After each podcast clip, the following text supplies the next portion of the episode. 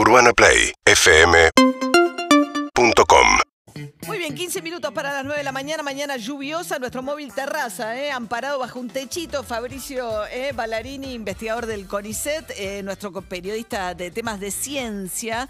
Vamos a hablar de un estudio bien interesante que para mí refuerza algo que Fernán Quirós dice permanentemente, el ministro de Salud de la Ciudad de Buenos Aires, que es que nos contagiamos en las reuniones sociales, que ese es el punto, que todavía no están habilitadas dentro de las casas, pero en el medio de la confusión de que todo se reabrió, yo creo que no mucha gente tiene claro que todavía no están las reuniones sociales dentro de las casas. Así es, una de las cosas que son difíciles de controlar son las reuniones privadas. O sea, uno puede controlar los medios, o sea, ver medios de transporte, ver cuestiones laborales, con un fondo de lluvia hermoso. Sí, sí. Eh, es el agua bendita que Perón, Evita y Néstor nos tiran desde el cielo.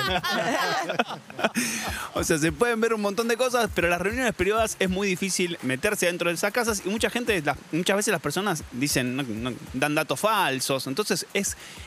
ir hacia esos casos es muy complicado. En Estados Unidos se sabe que por diferentes edades o por diferentes posturas políticas los cuidados son distintos. De hecho, está calculado, dependiendo de sos más conservador o menos conservador, cuánto te cuidas, cuánto te vacunas. Así que hay un estudio bastante interesante que hizo la Universidad de Harvard y encontró una ventana temporal, o sea, un tiempo establecido en el cual después de los Que 14 llueve, llueve. Toda esa lluvia que escuchan es en vivo, el móvil terraza, el agua que golpea.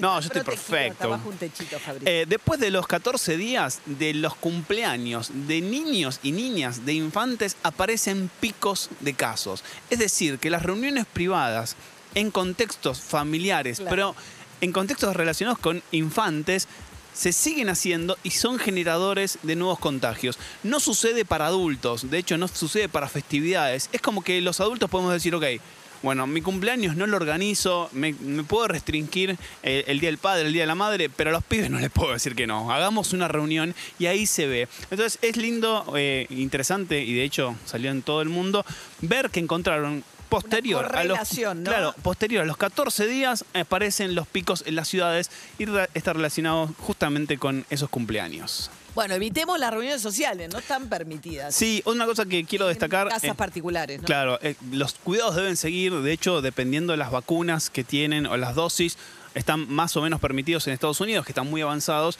Acá en Argentina, como estamos en un esquema incompleto en su mayoría, tenemos que seguir con las medidas, si bien podemos ver en otros países que están mucho más sueltos, tenemos que restringirnos un poco más. Y una cosa muy importante para decir, en los últimos tres o cuatro días se bombardeó eh, los medios con la variante Epsilon, generó un caos y un miedo Pánico enorme. Pánico. Bueno, está muy mal informado, pero muy mal informado el periodismo argentino, porque lo que salió fue una publicación de la revista Science que habla de cómo la variante Epsilon evade el sistema inmune. Eso es cierto, pero todos los estudios de, los- de las publicaciones científicas son retrospectivas, o sea, analizan un momento, o sea, tardan en publicar. Y lo que no se analiza y no se comentó es que esa variante aparece en diciembre del año pasado en California y en mayo desapareció.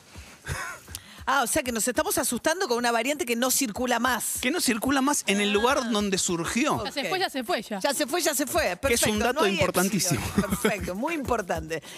Seguinos en Instagram y Twitter. Arroba Urbana Play FM